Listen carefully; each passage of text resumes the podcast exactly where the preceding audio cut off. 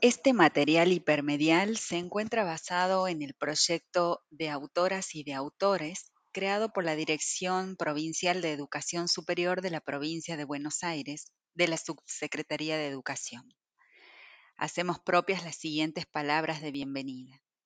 En estos tiempos, la educación y la institución escuela son fundamentales para el entramado social, como lo han sido históricamente, pero ahora con características novedosas.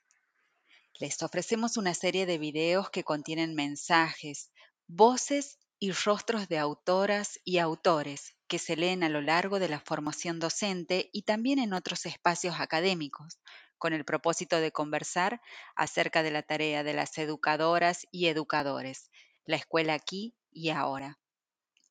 Son más que videos, son gestos de parte de las autoras y los autores para nuestros institutos. Son prácticas concretas de compromiso y responsabilidad que asumieron frente a la formación de docentes en este contexto extraordinario. Palabras dedicadas con el sentido de este presente que nos toca vivir. Palabras que hacen relato, que pueden hacer experiencia. ¿Alguna vez hemos escuchado que la educación es una cita entre generaciones? Estos videos pueden hacer cita entre aquellos y aquellas que quizás en otros momentos no se hubieran encontrado.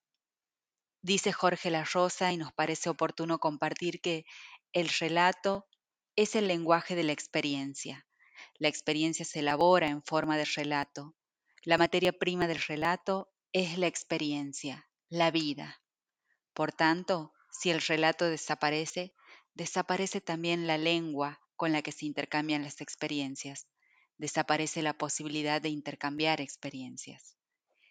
En este proyecto se ponen en juego dos ideas que están condensadas en el título. La primera es que las autoras y los autores, cuyos textos se leen en diferentes espacios de formación, ahora nos hablarán de otro modo. Su palabra autorizada estará dirigida a nosotros y nosotras, aquí y ahora, con rostro y con voz, a través de videos cortos. La segunda idea que se enlaza con la anterior es que la formación docente autoriza, no en el sentido de dar permiso, sino en el de formar para la autoría.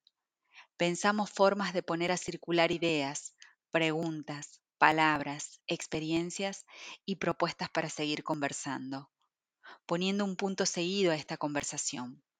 Hablamos de autoras y autores, de autoridad, autoría, conversación, educación y pedagogía, de historia y política, de escuelas, igualdad y justicia, de transmitir, transformar y construir lo común.